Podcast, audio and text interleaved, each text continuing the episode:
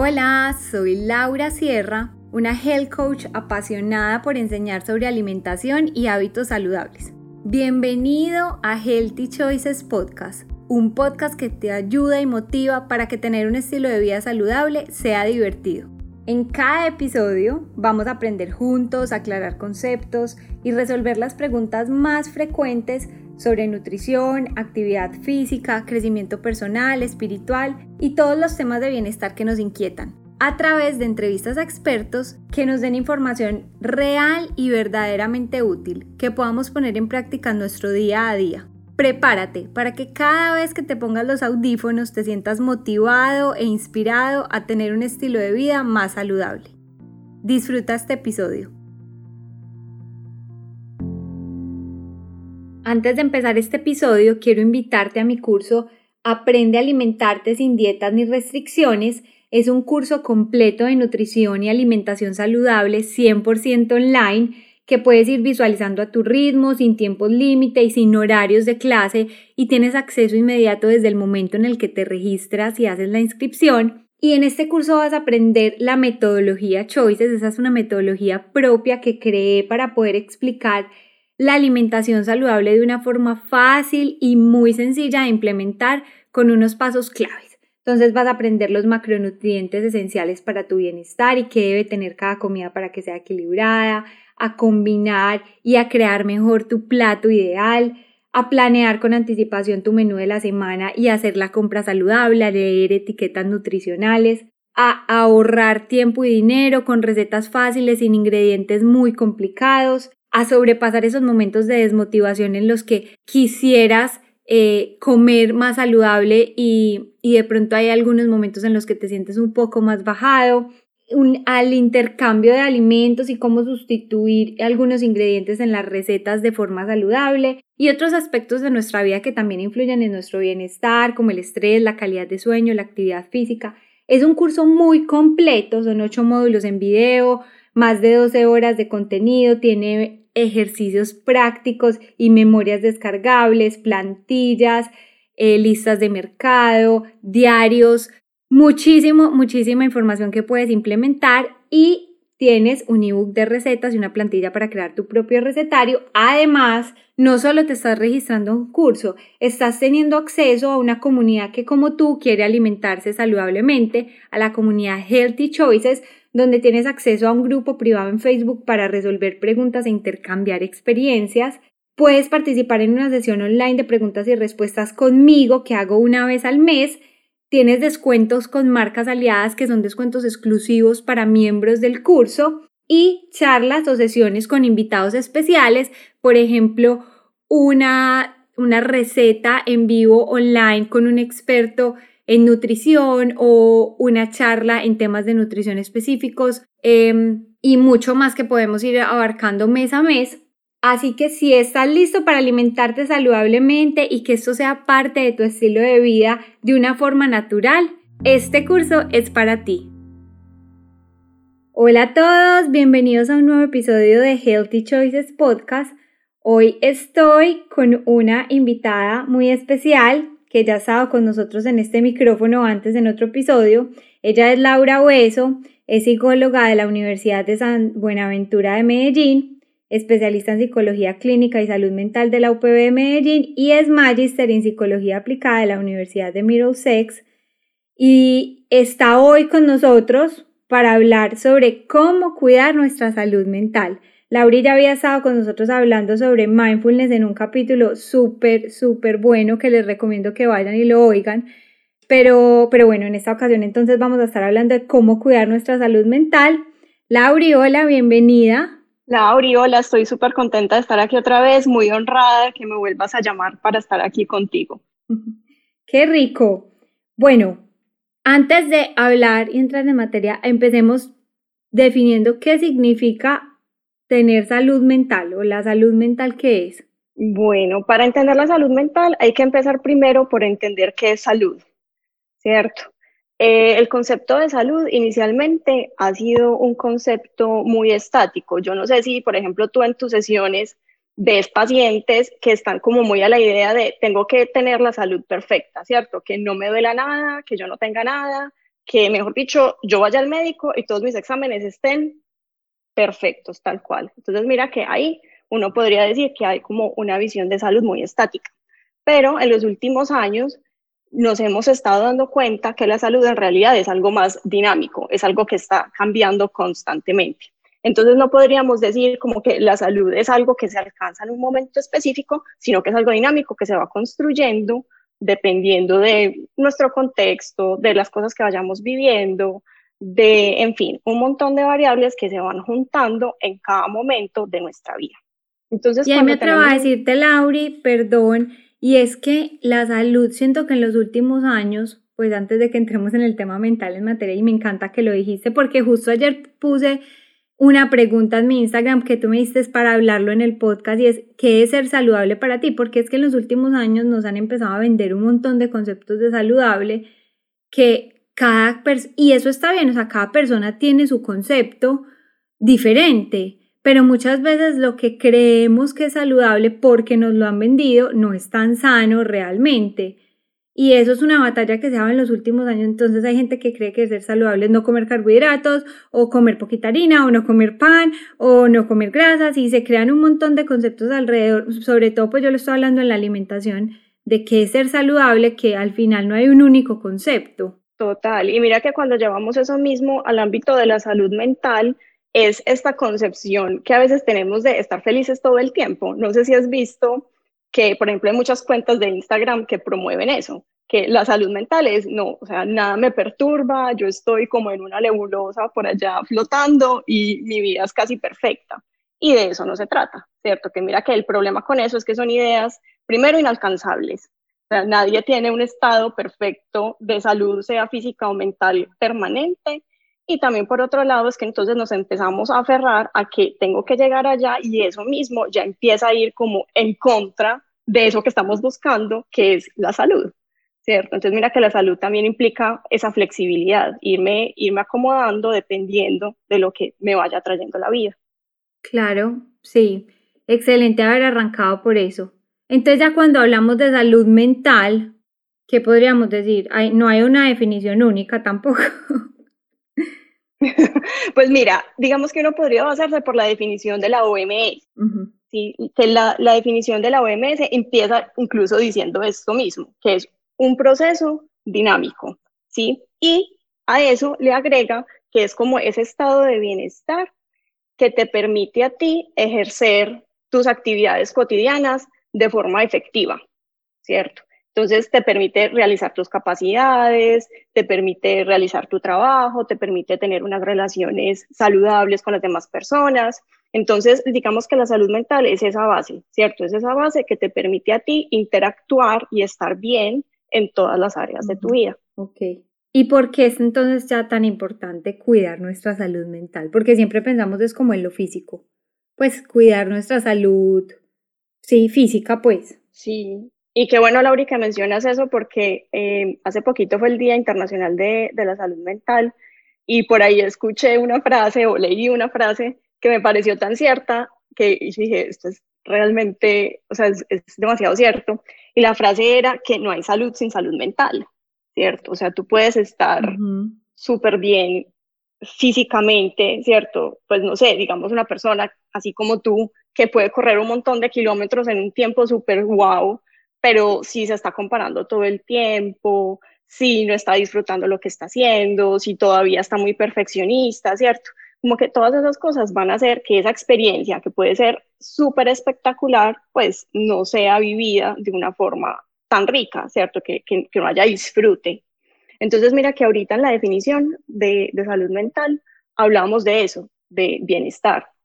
Entonces, tener salud mental implica eso, que estás bien en tu vida, ¿cierto?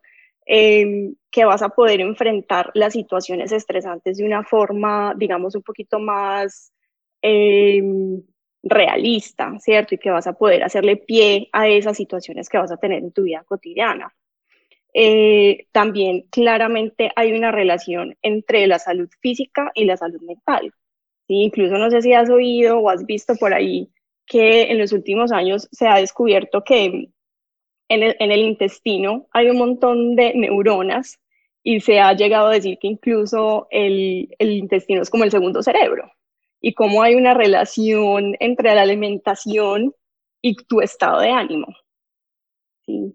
Entonces, mira que ahí... Y también mucho, por ejemplo, em, la gente, digamos que el consumo de licor, la gente nos relaciona cómo puede influenciar en su salud mental, por ejemplo, o ciertos alimentos, o no consumir casi ni vegetales ni frutas que tienen tantas vitaminas, minerales, sobre todo por esa parte también intestinal.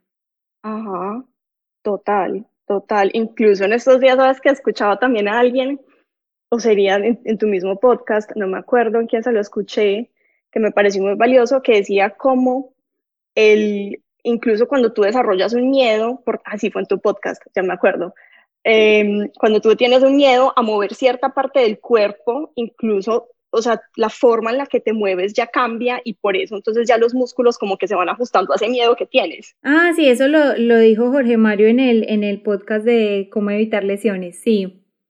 Mira cómo se relaciona, qué chévere. Ajá, total, y eso me pareció brutal. Yo dije, yo no puedo creer esto porque mira, como algo que uno puede decir, no, es que tiene miedo por una lesión, ¿cierto? Puede realmente, o sea, reflejarse en el cuerpo, o sea, se vuelve casi como una, lo que nosotros en psicología llamamos una profecía autorrealizada, ¿cierto? Que es que termino generando un montón de condiciones para que eso, a lo que le tengo miedo, se vuelva real.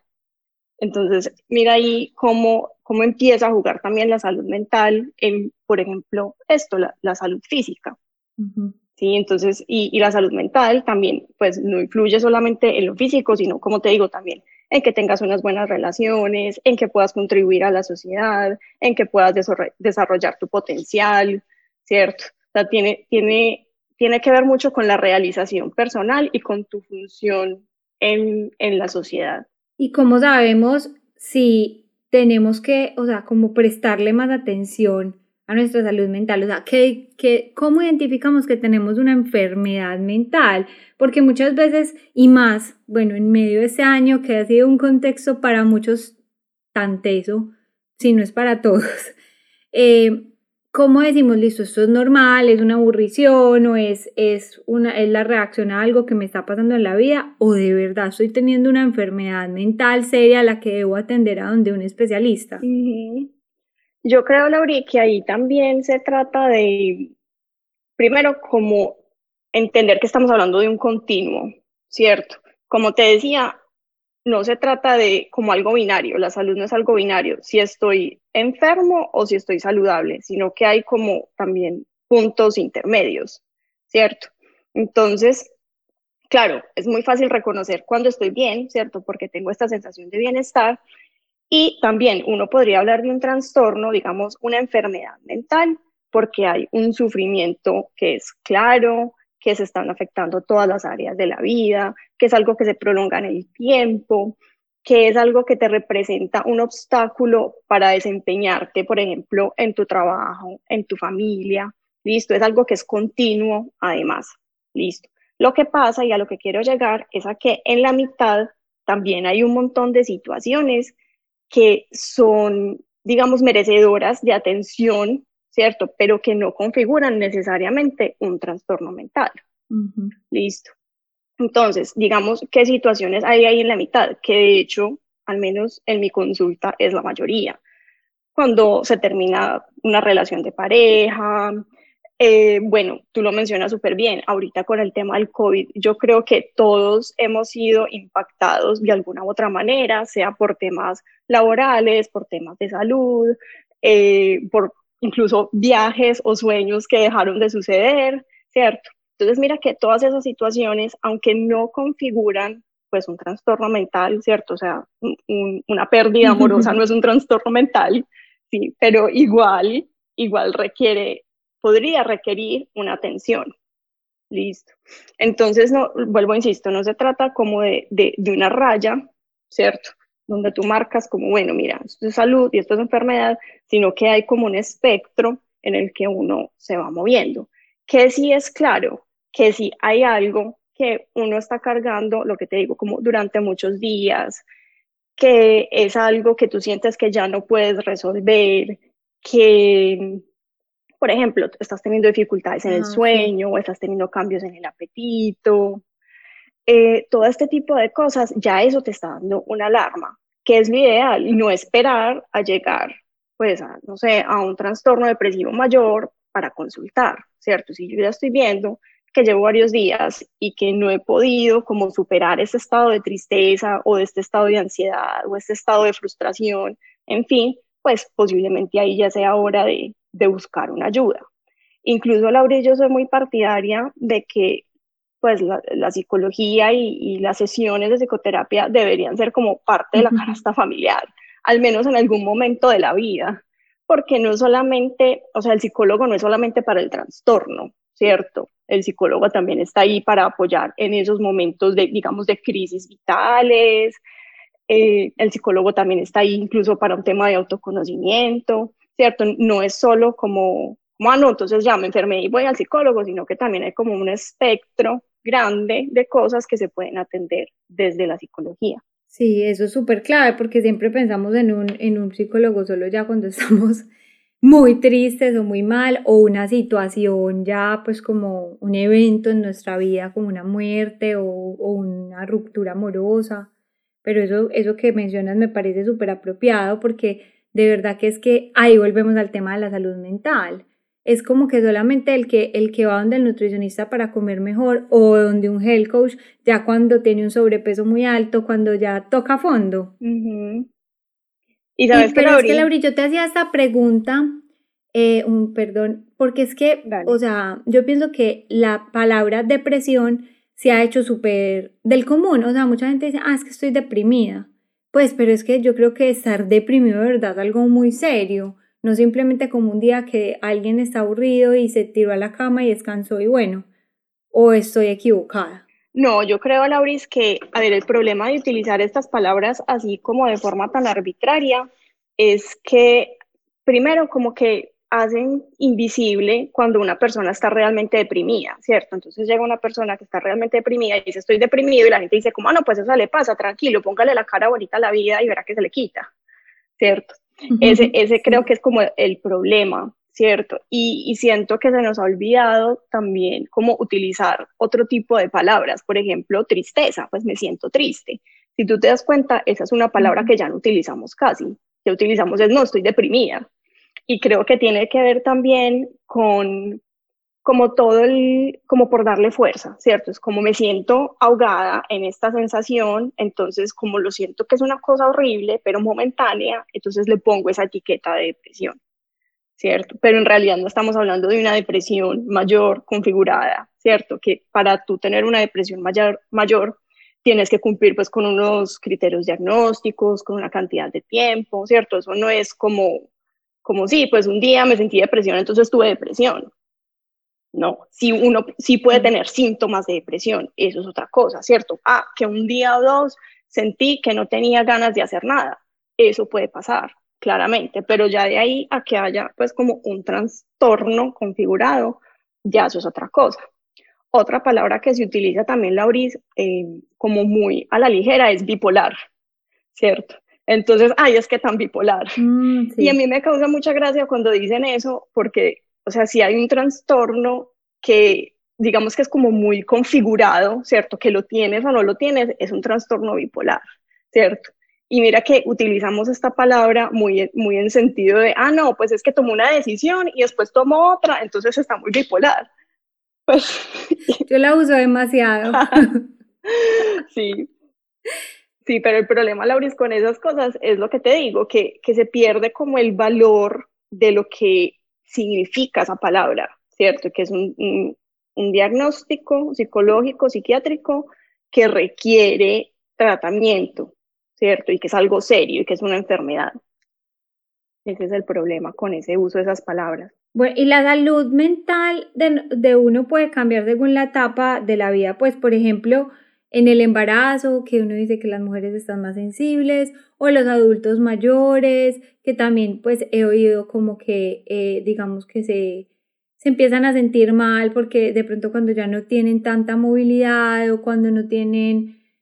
Eh, bueno, no sé, algún, pierden algunas capacidades. En los adolescentes, bueno, no sé si en las etapas de la vida se, se ve como afectada la salud mental más o menos. Mm, bueno, a ver, aquí hay como varias cosas. Eh, lo primero es que, a ver, hay como unos trastornos mentales que sí son propios, por ejemplo, de la infancia, ¿cierto? Por ejemplo, un autismo tú lo reconoces en la infancia, ¿cierto? O sea, es claro, ¿sí? No es que una persona con autismo, digamos, tenía unas capacidades sociales normales y después a los 30 años desarrolla autismo, no. Eso no, no es así, ¿cierto? Entonces sí hay como algunos eventos que son propios, digamos, de la infancia, pero si vamos a hablar de trastornos, por ejemplo, una ansiedad, una depresión, pueden aparecer en cualquier momento.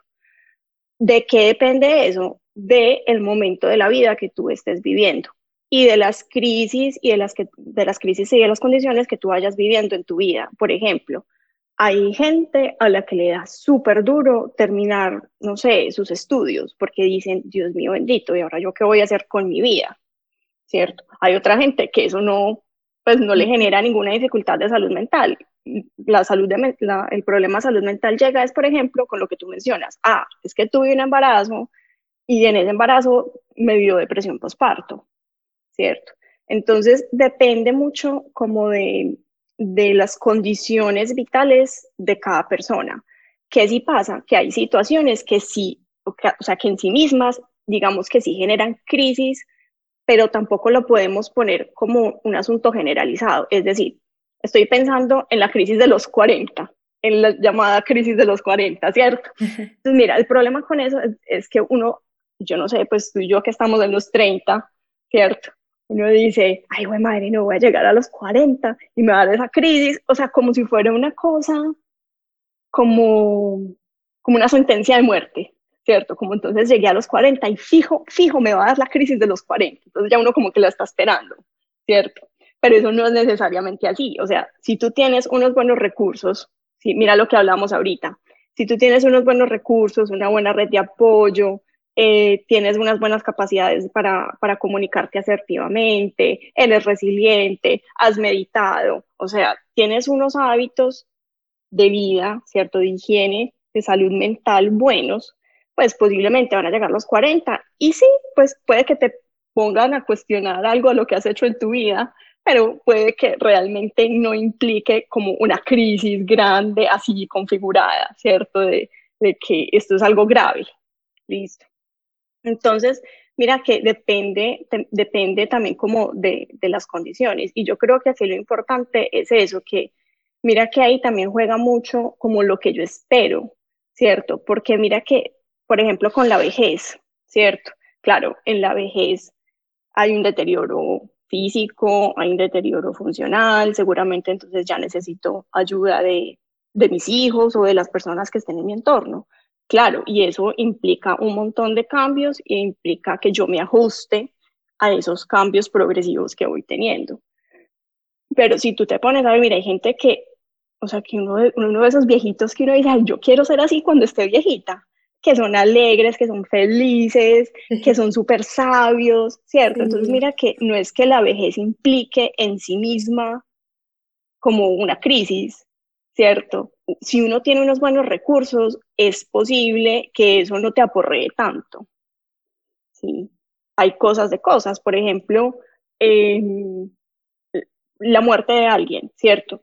Eso es algo que, digamos, la muerte de la mamá, ¿cierto? Eso es algo que a uno, pues, le va a doler, o sea, eso tiene que generar algo, ¿cierto? A menos, sí, pues... claro, pues, por ser humanos. Exacto, Exacto. Entonces sí hay como condiciones que a todos nos van a afectar. Por ejemplo, ahorita con el tema del COVID, lo que decíamos, ah, es que ahorita sentir un poquito de incertidumbre y sentir un poquito de ansiedad por lo que está pasando, pues si te pones a pensar, es normal. Estamos en crisis, sí, y lo que estamos sintiendo es normal. O sea, sería muy raro uno aquí sentado relajado, como, ay, no, sí, ve, pues hay un virus y sí, no, todo bien, pues Eso sería muy raro. Sí, te entiendo. sí, entonces mira que, que sí, o sea, uno podría decir que sí hay momentos de la vida en la que uno podría esperar que hay un cambio, ¿cierto? Y que ese cambio va a implicar que yo tenga unos recursos para adaptarme, pero si yo tengo los recursos, lo más posible es que pues me vaya a ir bien en ese momento de la vida. Sí. Y por ejemplo, en el caso de hombres versus mujeres, porque siempre nos han dicho, ay, es que las mujeres son más emocionales, somos las mujeres las que más decimos estoy deprimida, sin decir que los hombres no. Pero hay algo biológico en eso, o sea, se puede decir que, digamos, los hombres tienen más salud mental por ser hombres o es ya algo que nos hemos creado como sociedad y nos hemos venido inventando. A ver, Lauris, qué buena pregunta.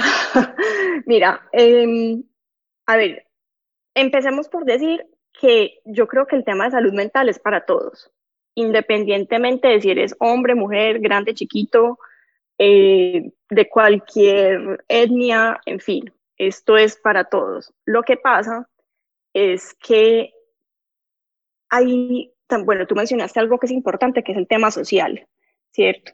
A nivel social, hemos entendido las emociones como algo más femenino, ¿cierto? Incluso, mira, hasta hace algunos años, ir al psicólogo era casi como un signo de, debilidad, incluso todavía hoy, ¿cierto? Sí. Entonces mira que se asocia mucho como la emocionalidad con, ay, no, es que pues no pudo, es que es débil, es que, ay, sí, le tocó buscar ayuda porque no pudo, ¿cierto?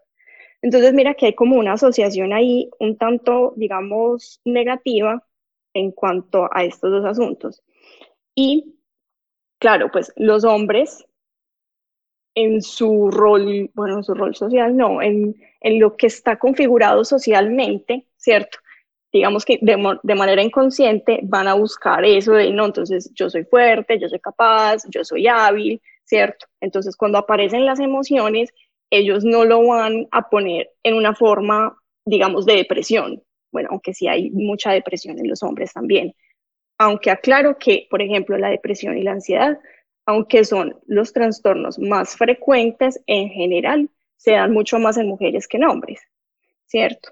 Entonces ahí la diferencia es que las mujeres estamos, digamos, socialmente, como que se nos ha permitido más manifestar las emociones, mientras que los hombres han encontrado, digamos, formas más encubiertas de expresar esos temas emocionales. Entonces, no es gratis que sean los hombres los que, por ejemplo, consumen más alcohol de forma insana, ¿cierto? Mm, no es gratis que sean los hombres, por ejemplo, los que tienen más trastorno antisocial, ¿cierto? Entonces, mira. Más trastorno antisocial. ¿Y qué significa un trastorno antisocial? ¿Como no querer estar con personas? No. Eh, bueno, aquí ya entramos en un tema de psicopatología, pero Laura es un tema, eh, un trastorno antisocial, eh, tiene que ver más, a ver, como con estas figuras, como más, ¿cómo le ponemos para que sea más claro? Em, a ver, es por ejemplo una persona que es manipuladora, que explota, ¿cierto? Como que no le interesan mucho mm. los sentimientos de las otras personas, ¿cierto? Eh, digamos que se relaciona mucho con la delincuencia, pongámoslo como en esos términos. Y uno igual tiende a decir que los hombres son más secos y más fríos, pero puede ser también es, pues, relacionado a esto. Sí, claro, total. Incluso mira que, o sea, por ejemplo, hay algo que yo en terapia de pareja eh, trabajo mucho y es que uno se da cuenta que las mujeres a veces pensamos que nuestras parejas no sienten, ¿cierto? O sea, las mujeres a veces pensamos eso, es como, como que como no estamos acostumbradas a ver hombres que manifiesten sus emociones abiertamente, entonces a veces pensamos como no, pues es que él, como que el que va a sentir, ¿cierto? Es como es que es indiferente, es que es seco, es que mire, es que no me trae flores, es que no me quiere, es que no me llama, ¿cierto? Como si todo eso representara que no tiene emociones, pero claramente los hombres también sienten, son seres humanos igual que nosotras, ¿cierto? Entonces mira que es, vuelvo, insisto, es un tema muy, muy social que nos ha llevado a pensar que ellos tienen, no sé, qué capacidad extraña de no sentir emociones. ¿sí? Cuando si tú te pones a ver incluso a nivel pues fisiológico, eh, pues no es que las mujeres tengamos un sistema límbico y ellos no pues no, ellos también tienen, solamente que la forma en la que procesan esas emociones es, es distinta. Pero tanto hombres como mujeres estamos, estamos sintiendo y, tenemos reacciones emocionales a, a nuestro contexto. Bueno, y hablando de un tema que en este momento también es súper nombrado, bueno, y, desde hace mucho que es el estrés, ¿cómo se relaciona la salud mental con el estrés? Laurizo. Que es que eso, pues yo siento que está súper... sí, o sea, mira, es que el estrés yo creo que es como el detonante de muchísimas situaciones a nivel de salud mental. O sea, si tú estás en una situación de estrés constante, o sea, eso poco a poco te puede ir llevando pues a, un trastorno, por ejemplo, ¿cierto? Eh, sí, entonces yo creo que si te pones a ver casi en todos los trastornos mentales o en todas las dificultades hay algún nivel de estrés.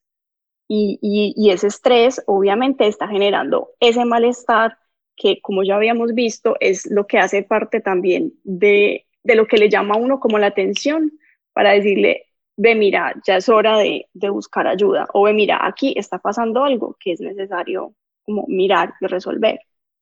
Entonces, o sea, yo diría que todo. Tienen todo que ver. Pero es muy común que las personas, por ejemplo, con altos niveles de estrés, sufran o lleguen a, a, a, pues a tener una depresión severa. Puede estar muy relacionado. Eh, ahí nuevamente entra lo que te decía de, de las capacidades que tenga la persona, ¿cierto? Hay personas que son muy resilientes y que son capaces de ver algo bueno aún en medio de situaciones adversas, ¿cierto? Eso puede pasar, pero en términos generales, pongamos incluso en una situación de burnout, ¿cierto? Por ejemplo, ahorita que todos los centros hospitalarios tienen pues los médicos que están con unos turnos súper extenuantes, eh, que obviamente no tienen pues eh, posibilidad, no sé, de descansar o, mucha posibilidad de dedicarse a hobbies, en fin, eso, eso va sumando, eso va sumando y uno podría llegar fácilmente a lo que es un burnout, ¿cierto? Que ya llega un punto en el que, o sea, tu cuerpo, tu mente, todo te dice, o sea, o paras o te paro, ¿cierto? Entonces creo que, o sea, si te pones a ver, ahí ya es un estrés que se va como acumulando, acumulando, acumulando, y mira que eso en sí mismo eh, pues también tiene, tiene su propio valor, ¿cierto? Hemos visto el estrés como algo súper malo y sí, claro, nos pone en malestar, nos pone en angustia, pero al mismo tiempo el estrés es el que, es el que nos está diciendo como, hey, mira, aquí hay que poner atención en algo, ¿cierto? Y aquí hay que trabajar.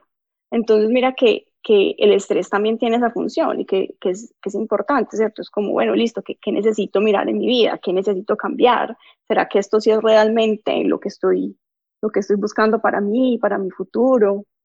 Entonces, mira que también tiene pues como, como esa doble, digamos, esa doble función, pero claramente el estrés, o sea, sostenido, es algo que, o sea, no es bueno, creo que en ningún sentido. ¿cierto? Ni, a nivel físico ni a nivel mental. Sí, exacto.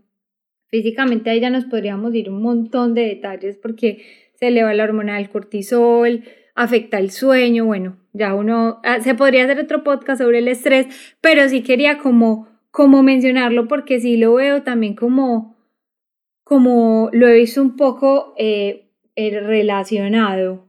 Bueno, y las personas que sufren de depresión, sí que ya, o sea, una depresión real, siempre deben tomar medicamentos psiquiátricos, no siempre se llega a ese punto, eh, pues porque sé que muchas personas les da como susto enfrentarse a saber que tienen una depresión porque siempre se asocia como con, con medicación. Y la gente que, que, cree que medicarse entonces ya va a crear adicción y bueno, otros temas. Sí, mira que ahí hoy indirectamente hemos tocado también mucho el tema de los mitos en, salud mental, que eso también es muy importante. Mira, a ver, a ver, en teoría, ¿cierto? O sea, los protocolos de intervención en psicoterapia em, dicen que tú debes remitir a una persona con depresión a psiquiatría, la debes remitir cuando se sospecha que el trastorno puede estar dado por un asunto biológico eh, es decir, una deficiencia en los neurotransmisores por X o Y motivo, ¿cierto? O cuando ya se está hablando de un trastorno depresivo mayor grave, ¿cierto? en el que ya los síntomas no están permitiendo que la psicoterapia avance de forma efectiva. Eso es lo que dicen los protocolos. Listo. Entonces, mira que si lo ponemos en ese sentido, una persona podría llegar con una depresión leve y no necesariamente tendría uno que remitirla. ¿Qué pasa? Y aquí ya sí entro yo, ¿cierto? O sea, yo como psicóloga, a mí siempre me gusta remitir. Cuando yo veo que alguien me llega con síntomas de depresión, yo me quiero asegurar siempre de que haya un psiquiatra que revise esa parte física, ¿cierto? Esa parte biológica, sí. Pero eso ya es como mío, ¿cierto? Porque me gusta asegurarme. Sí, el aura o Exacto, exacto. Me gusta asegurarme como de esa segunda opinión, ¿cierto? Me gusta tener esa segunda opinión que me diga, ve, mira, sí, estoy de acuerdo con, con, con tu diagnóstico, esto es lo que se le puede mandar, o también me pueden decir como, no, mira, ¿sabes qué? Esto todavía lo puedes manejar vos solamente con psicoterapia y listo. Entonces ya ahí estamos de acuerdo y seguimos andando, porque es que la depresión es tan delicada, ¿cierto? Que yo lo pienso más es como hay que curarse en salud, ¿cierto? Si hay alguien que de pronto nos puede dar una segunda opinión, que de pronto nos puede ayudar más, pues, ¿por qué no hacerlo? Estoy muy de acuerdo en que muchas veces cuando yo les digo esto, inmediatamente la respuesta es, ay no, Laura, pero es que me voy a volver adicta a, a la medicación, eh, es que yo quiero es trabajar eh, pues como por mí misma, ¿cierto? No, no porque algo externo me está ayudando.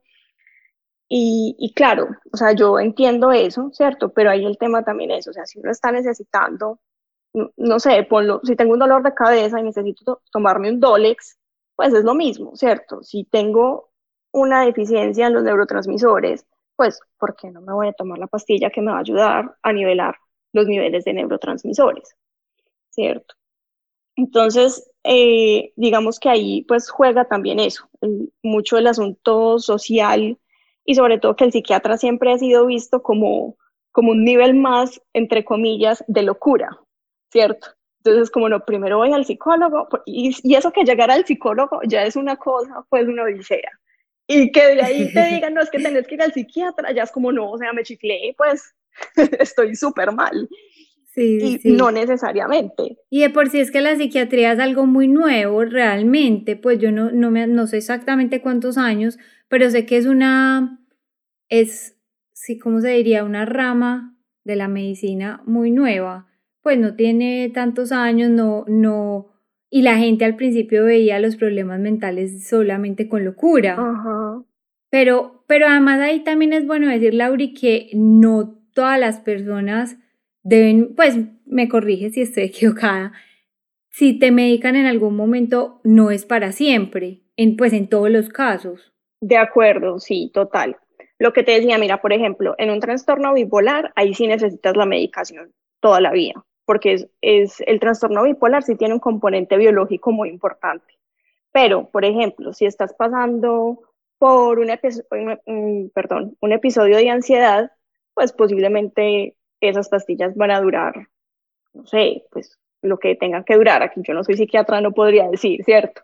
Pero sí, va a llegar un momento en el que te van a retirar esa medicación y vas a poder tener una vida normal y no vas a quedar adicto y no la vas a seguir necesitando. Seguramente sí vas a sentir un cambio, pero adicción como tal, pues no. No. Además que la psiquiatría también, aunque es nueva, también ha avanzado mucho. Antes tú te tomabas un medicamento y sí podías esperar muchos efectos secundarios muy fuertes. Ya no están así, ya, ya han ido mejorando muchos, muchos de los medicamentos que obviamente sí van a traer efectos, claro, porque todos los medicamentos tienen efectos secundarios, pero digamos que ya no son tan agresivos y ya hay muchas más alternativas que, y, claramente no todas van a generar una dependencia. No, súper interesante esto. Bueno, y en ya como en el día a día, ¿qué consejos nos das para cuidar la salud mental? O sea, porque estábamos diciendo, digamos que el psicólogo debería ir en la canasta familiar, pero pues también en el día a día, ¿qué acciones podemos hacer? Así como cuidamos de nuestra salud, hacemos ejercicio, eh, tratamos de comer saludable, bueno, ya todo lo, lo, que tiene que ver con el cuerpo como tal, pero para cuidar la mente y no esperar a tocar fondo. ¿qué podemos hacer? Sí, sabes que Lauri, eh, algo muy particular pasó con todo este tema del COVID y es que, pues claro, mm, bueno, no sé si tuviste, pero todos los psicólogos empezamos con hacer cartillas de cómo cuidar tu salud mental en pandemia, ¿cierto? Eh, y esas cartillas en realidad tienen mucha razón. Ellas dan unas pautas básicas, generales, importantes que uno puede tener para cuidar su salud mental, ¿cierto? Entonces, empecemos por esas y ya después yo quiero agregar otras. Digamos que las más comunes eran eso, por ejemplo, entonces, hacer ejercicio, ¿sí? Claramente, hacer ejercicio físico te genera un montón de sustancias químicas en tu cuerpo que te hacen sentir mejor, que te ayudan a reducir la ansiedad, en fin. Comer bien, por lo que decíamos ahorita, ¿cierto? Entonces ya se ha encontrado que el intestino es como el segundo cerebro y que lo que tú comes afecta claramente tu estado de salud, ¿cierto? Otra cosa súper importante, tener redes de apoyo, ¿cierto? Entonces tener el amigo al que le cuentas tus cosas, si no quieres ir al psicólogo, ¿cierto? Porque el psicólogo, digamos que también puede entrar ahí, ¿cierto? Es como es esta persona a la que yo voy, le cuento mis cosas y me dice de forma imparcial qué piensa, ¿cierto? Y me ayuda a desenredar este enredo que tengo. Listo. Eh, Ay, sí, Laurita, ves que yo pienso que eso es tan importante y yo lo siento, pues lo veo mucho en mis sesiones del coaching y es como que muchas veces a las personas Em, así tengan amigos muy cercanos, como que sienten como que no tienen el derecho a contar sus problemas. Y yo he sido pues como, como muy partidaria antes de expresarlos. Sobre todo, pues, o sea, no uno volverse, ay, no, la que, la que siempre se queja, pero hay personas claves que yo creo que, que es bueno que lo escuchen a uno y simplemente no decir, esto es lo que me está pasando y necesito hablarlo y ya. No, no, ni siquiera es una queja, sino como, como simplemente manifestarlo, muchas veces oír la opinión del otro ya te hace cambiar la perspectiva y eso muchas personas sienten como que o les da pena o no quieren o, no quieren como molestar, si el otro tiene otros problemas no lo quieren molestar, pero yo creo que es como un derecho humano. Total. Y yo creo, Laura, que a veces como que subestimamos el poder de, acuerdo. de la palabra. De verdad, o sea, el, el descanso tan grande que se puede llegar a sentir cuando uno por fin habla cosas que le están dando y dando vueltas en la cabeza es gigante. Y digamos que la figura del psicoterapeuta en ese sentido tiene algo importante y es que es una persona objetiva, ¿cierto? Es, es, es una persona que el único interés es que tú estés bien, ¿cierto?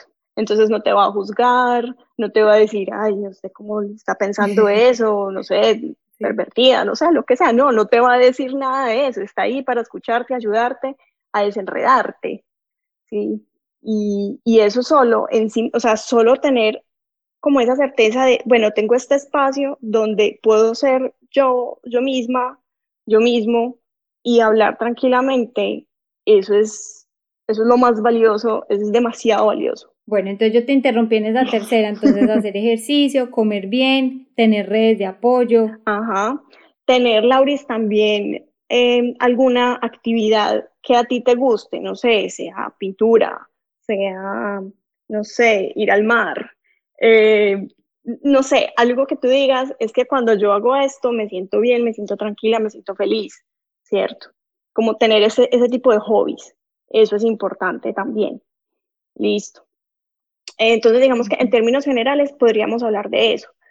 Yo siento, Lauris, que hay como estrategias que podemos hacer ya incluso más allá, ¿cierto? Que son como las que yo quiero agregar. Eh, y yo soy súper intensa con este tema, pero es que es en serio, hay que meditar. la, meditación es, es clave. Yo no voy a decir que es la panacea, ¿cierto? Porque ya pues eh, hemos hablado de esto antes, incluso en este podcast, eh, no es la panacea, no es la solución a todos los problemas del mundo, pero la meditación le da a uno como la capacidad de generar espacio, por decirlo así. Espacio en qué sentido? Espacio entre esa situación adversa y lo que soy yo como ser humano, ¿cierto? Eh, espacio entre ese comentario que dijo alguien y lo que soy yo, entonces no me lo estoy tomando personal y sé que ese comentario responde a las situaciones de la vida de la otra persona, ¿cierto? Entonces la meditación me ayuda a eso, como como a generar distancia y poder observar las situaciones que me pueden generar algún tipo de estrés y, como mirarlas desde afuera y decir, bueno, ¿qué es lo mejor que yo puedo hacer con esto? ¿Será que me engancho o será que me desengancho y ya pues sigo mi vida normal? Entonces eso... Pero me voy a meter en algo que de pronto no es del podcast, pero no importa. Dime. Porque es que mucha gente cree que meditar es estar sin pensar en nada. Total. Pero ahí estamos pensando.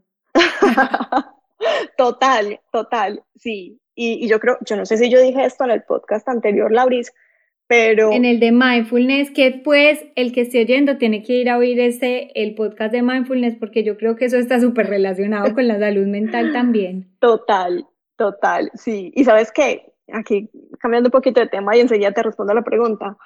Em, el mindfulness está asociado a mayores niveles de bienestar, a mejor em, inteligencia emocional, em, incluso se libera más dopamina, se baja el cortisol, o sea, mira que en sí misma la meditación ya está aportando un montón de cosas a, la salud, a la salud mental.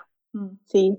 Y que Laura se me olvidó la pregunta. ¿Cuál era la pregunta? No, la pregunta era que la meditación no siempre hay que estar en blanco, pues lo cual es muy difícil, ah, además.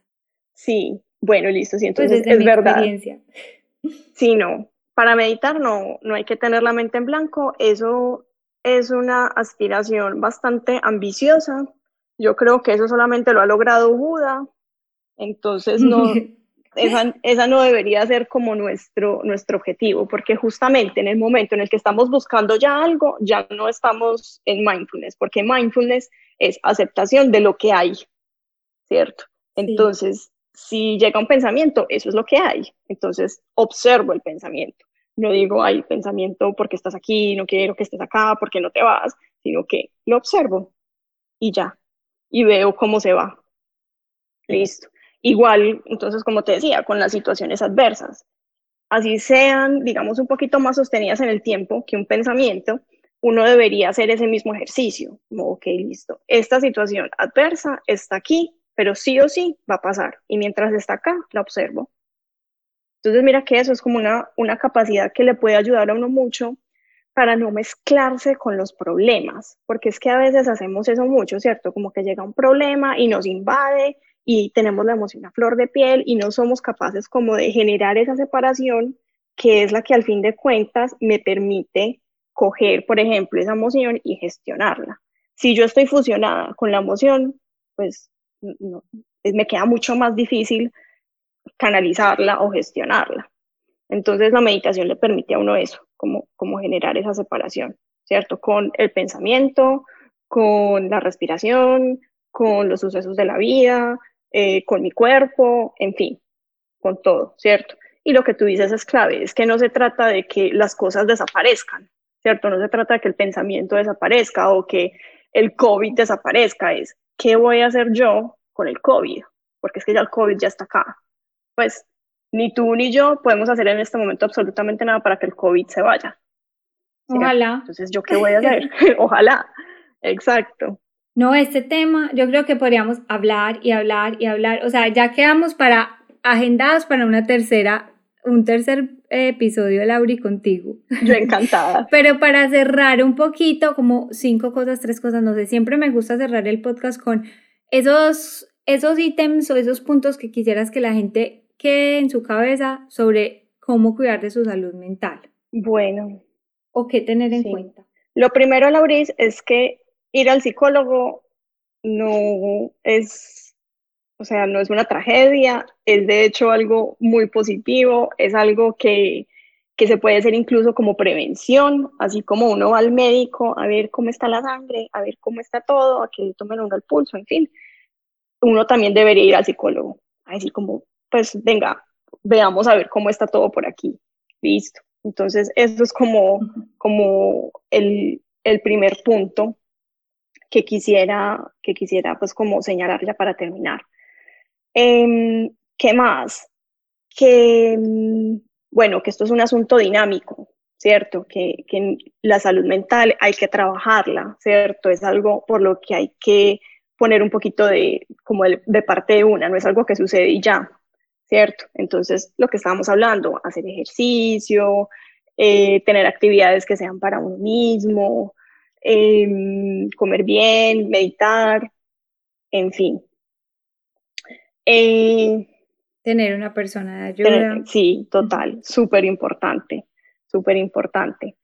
Em, bueno, lo tercero es que pues, la salud mental también, o sea, no es, no es algo aislado, también tiene repercusiones en la parte física, claramente. Em, ¿Y qué más podríamos decir, Lauris? A ver, ¿a ti qué se te ocurre? No, yo creo que ahí está muy cubierto. La alimentación, desde mi parte, yo creo que también la alimentación es fundamental. Porque de verdad que, pues, todo esto influye, o sea, eh, el, la salud es un 360. Y digamos que si tú te alimentas mal, eh, mucha comida procesada, muchos alimentos procesados, tu calidad del sueño no va a ser igual, tu nivel, tu nivel de ansiedad puede em, empeorar, entonces todo se vuelve como un ciclo, el sueño no va a ser igual, la digestión cambia completamente, entonces si tú no te sientes bien porque tienes, digamos, constantemente, lo que todo el mundo se queja, yo sufro mucho de gastritis, migraña, ¿cómo tu salud mental va a ser igual? Entonces ahí sale la health coach hablando de nutrición, pero sí, le, le daría mucho énfasis a ese punto. Así es, total, total. Lauri, ahorita hablabas de, de pues que, que, con todo esto muchas eh, eh, psicólogas como tú pues hicieron cartillas o descargables, no sé si tú tienes algo que la gente pueda ingresar y descargar tuyo o si solo en tu Instagram, porque yo sé que ahí tienes muchísima información pues no sé ahí que podemos como, como que tienes que la gente pueda acceder a más contenido de tu parte. Eh, Lauri, cuando empezó todo el tema de la pandemia, yo hice un par de cartillas, eh, pero más enfocadas a las relaciones, ¿cierto? De cómo manejar, cómo manejar las relaciones em, en ese tiempo de, de pandemia. Y hice otro que era de mindfulness, que no sé si la vez pasada lo compartimos con, con los oyentes. No, no lo compartimos, entonces es el momento ideal. Listo, perfecto. Entonces yo te paso el link para, para los tres, para las tres cartillitas.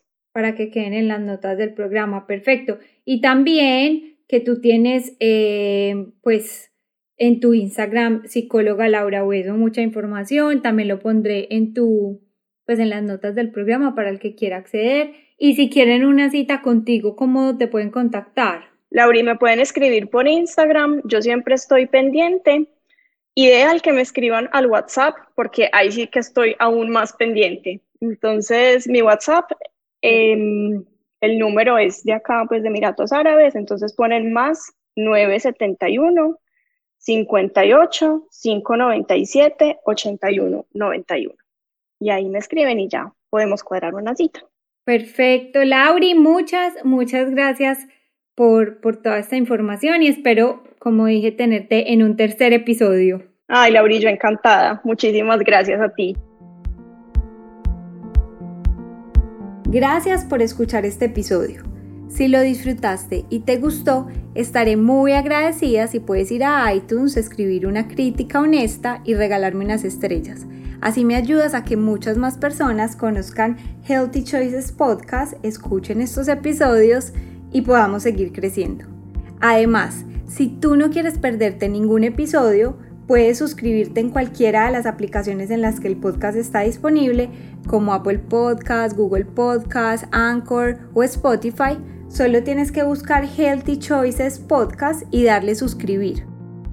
Después de cada episodio, te animo a que vengas a saludar a Instagram en arroba by Laura para que continuemos la conversación, me compartas tus dudas, comentarios, experiencias y que podamos hacer de este tema aún más interesante. Hasta la próxima.